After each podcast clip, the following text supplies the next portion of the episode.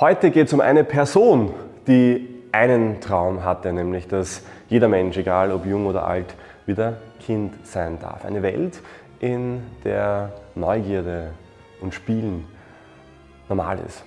Und diese Person ist Walt Disney. NLP lernen. Bring deine Kommunikation und dein Mindset auf ein neues Level und unterstütze auch andere, ihr Leben erfolgreich zu gestalten.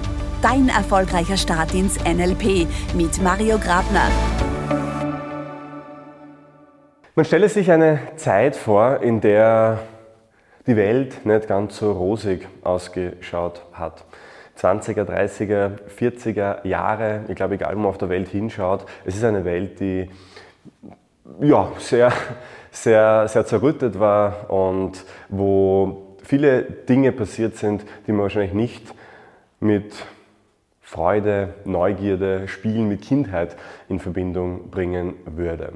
Und in dieser Zeit gab es einen Menschen, der hatte einen riesengroßen Traum, nämlich eine Welt zu erschaffen, in der jeder, egal ob jung oder alt, wieder Kind sein darf. Und wie nennt man eine Welt, in der jeder Kind sein darf? Eine Disney World sozusagen? Ah, jetzt habe ich es eh schon gesagt. Walt Disney war ein großer Visionär und wenn man seine Geschichte liest, dann ist die sehr geprägt von ganz, ganz viel Scheitern, von äh, Insolvenzen, von vielen Versuchen, seine Idee in die Tat umzusetzen und es ist ja gerade so knapp 100-jähriges Jubiläum von, von äh, der Mickey Mouse, von einer ganz, ganz äh, bekannten Figur oder vielleicht der bekanntesten Disney-Figur überhaupt. Das heißt, vor 100 Jahren ungefähr gab es da einen Menschen, der wollte einfach nur Freude in die Welt hinaustragen, Geschichten erzählen. Und für mich ist es so ein tolles Beispiel, weil wenn man sich den Kontext eben anschaut, ist es eben ein Kontext, wo wahrscheinlich die meisten Menschen von außen gesagt haben, du, wir haben andere Probleme. Ja? Es geht jetzt nicht darum, dass jeder Kind sein darf, sondern wir müssen mal schauen, dass die Welt wieder friedlich wird oder dass äh, die Gewalt weniger wird oder dass es uns einfach wieder gut geht, dass wir sicher sind. Und er hatte aber andere Ziele und andere Träume damit. Und gerade Walt Disney ist so ein tolles Beispiel, vor allem dieses Thema Disney World, weil dieser Traum, den er hatte, nämlich eine Welt zu erschaffen, heute kennt jeder Disney World und die meisten Menschen waren auch schon in der einen oder anderen, egal ob in äh, Amerika oder in Asien oder äh, in Europa gibt es ja mittlerweile auch überall Disneylands und Disney Worlds und ähm, das war damals alles andere selbstverständlich. Und was vor allem nicht selbstverständlich war, ist, dass Walt Disney die Disney World selbst gar nicht miterlebt hat, weil er ja, einfach vorher gestorben ist. Und das bedeutet, dass andere Menschen seine Vision weitergetragen haben und das bis heute tun. Ähm, Disney ist einer der größten Konzerne weltweit und ähm, nach ihm natürlich benannt. Und das finde ich einfach schon sehr beeindruckend, dass diese Vision, die vor 100 Jahren entstanden ist, dass die einfach immer noch weitergetragen wird. Natürlich sind wahrscheinlich auch kommerzielle Interessen da im Hintergrund mittlerweile, ähm, aber der Grundgedanke ist trotzdem immer noch da. Warum erzähle ich dir von Walt Disney in dieser ja, Episode? Ja, weil Walt Disney einen sehr intelligenten Gedankengang hatte, eine sehr schlaue Strategie entwickelt hatte und eine Strategie, die im NLP heute sehr weit verbreitet ist und die, wie ich finde, sehr, sehr, ja, sehr, sehr smart ist, wenn es darum geht, einerseits in die Umsetzung zu gehen, Träume zu entwickeln und diese aber auch, wie gesagt, auf die Straße zu bringen. Und deshalb sagt man Walt Disney nach, dass Walt Disney drei Räume in seinen Studios hatte ähm, und drei Räume, die komplett andere Rahmenbedingungen aufwiesen, drei Räume, die einen komplett anderen Fokus hatten und drei Räume, die eine komplett andere Intention verfolgten.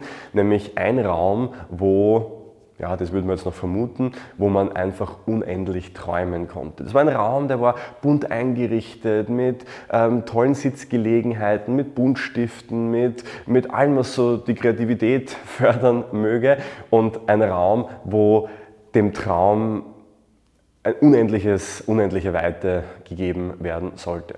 Und in diesem Raum wurden Ideen geschmiedet, wurde kreativ an neuen äh, Geschichten gebastelt, wurden Filme konzipiert, ähm, also alles, was so, so, ja, alles, was so Walt Disney wahrscheinlich auszeichnet. Und Disney hat aber gewusst, dass man allein vom Träumen nicht weit kommt, weil ja, Träume ohne Umsetzung sind wie Seifenblasen, die halt nett sind, darüber zu sinnieren, aber die halt ja, dann hier wahrscheinlich enden werden. Und dementsprechend hat er gesagt, okay, es braucht auch noch andere Räume und hat deshalb ähm, einen Raum gemacht, also einen zweiten Raum gemacht, wo es einen, ja, einen Rahmen gab, in der man das Ganze mal kritisch oder in dem man das Ganze mal kritisch betrachten sollte. Das heißt wirklich einen konstruktiv kritischen Rahmen. Was könnte denn an diesem Raum jetzt alles ähm, oder an dieser Idee, die man da im visionären Raum jetzt da geschmiedet hat, was könnte denn da jetzt alles eigentlich schiefgehen? Und jetzt nicht äh, so, so destruktiv, wo man alles schlecht macht und bah, das ist alles äh, wird sowieso nichts und die Welt ist böse, sondern wirklich konstruktiv. Welche Probleme könnten auftreten? Wo am Weg könnten Hindernisse sein? Wie kann man die Idee vielleicht aus einem anderen Blickwinkel noch kritisch betrachten, um vielleicht da weitere Aspekte mit reinzunehmen. Ähm, und dieser Raum war auch ganz anders eingerichtet. Um kritisch zu denken, braucht es wahrscheinlich ein anderes Setting, um, äh, um zu träumen. Und dann hat er gesagt, okay, dann lassen wir die Idee doch durch diese zwei Räume mal durchlaufen. Ein Raum, wo alles möglich ist und ein Raum, wo man das Ganze kritisch betrachtet. Und dann gehen wir in den dritten Raum, und dieser dritte Raum, das war der Raum, wo dann Arbeitsmaterialien da waren, wo man wirklich in die Umsetzung gehen konnte, wo es dann ähm, in die planende Umsetzung gegangen ist. Das heißt, wo man wirklich dann das auf die Straße gebracht hat, was man in den ersten Räumen sich überlegt hat. Das hat man nicht nur einmal gemacht, sondern diesen Kreislauf von Vision, dann kritischer Betrachtung oder dann zum Schluss in die Umsetzung zu bringen, ist man mehrmals durchgegangen, bis man die Idee so fein geschliffen hat und aus allen Perspektiven betrachtet hat, dass sie wirklich sonnenklar auf dem Tisch gelegen ist und einfach nur mehr gemacht werden musste. Ähm, es gibt Varianten davon, wo man die Rollen so ein bisschen abwechselt, wo man zum Beispiel sagt, ich fange mit dem Visionär an und dann gehe ich in den planenden Umsetzerraum hinein und dort quasi überlege ich mir mal, okay, wie kann ich das in die Tat umsetzen und dann beäugle ich es kritisch. Das ist beiden Varianten ähm, sinnvoll. Das ist eher so eine Sache, was liegt mir mehr. Aber darum geht es gar nicht, sondern es geht eigentlich um den Grundgedanken dahinter, der unglaublich intelligent ist. Weil was passiert den meisten Menschen, wenn sie anfangen zu träumen? Die meisten Menschen, die anfangen zu träumen, die haben ein Problem, während sie träumen. Es kommt sofort diese kritische Stimme, die sich auf die Schulter setzt und sagt, bist du sicher, dass es funktioniert? Wird das auch ganz bestimmt dann in die Hose gehen? Oder kannst du es überhaupt leisten? Oder was würden die anderen denken? Ja? Und in dem Moment, wo diese Stimme kommt, ist der Traum plapp, komplett ähm, zunichte gemacht. Ist ja logisch, weil, wie gesagt, fühlt sich einfach nicht gut an, wenn man groß träumt und plötzlich eine kritische Stimme, die die ganze Zeit irgendwas ins Ohr flüstert.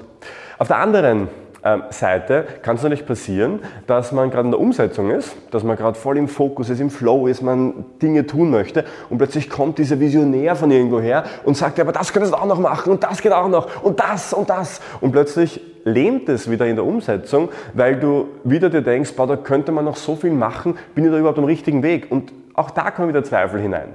Genauso wie es auch im Kritiker oft, wenn man so gerade voll in kritischen Denken drin ist, vielleicht auch oft so ähm, Gefühlen, Frustration kommen kann. Man sagt, eigentlich würde ich ja gern umsetzen, aber ich komme nicht vom Fleck.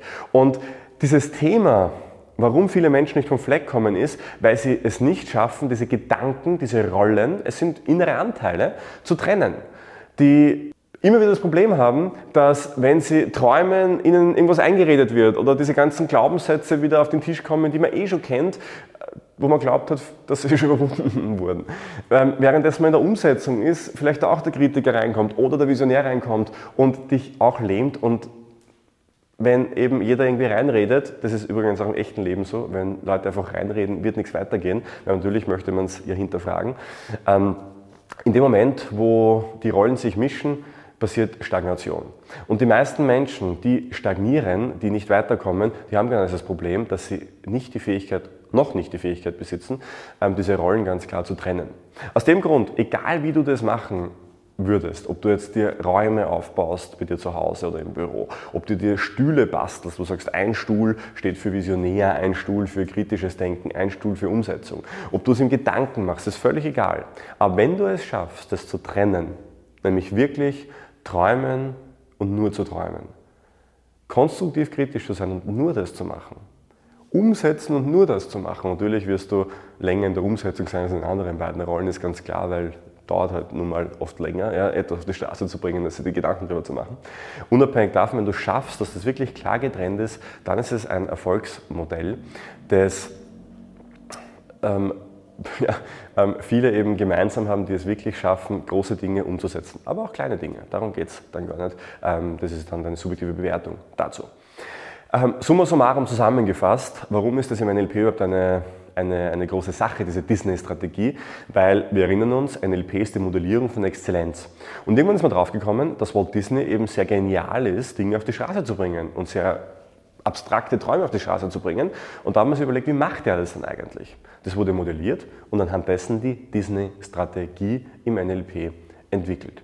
Deshalb, setz dich gern hin, mach das, führ diese Strategie durch, ist ein wunderschönes Format, das du tun kannst. Und wie gesagt, es geht darum, die Rollen zu trennen, damit du genau das bekommst, wann du es brauchst und verhinderst, dass dir irgendwer, egal ob eine innere oder äußere Stimme, reinredet.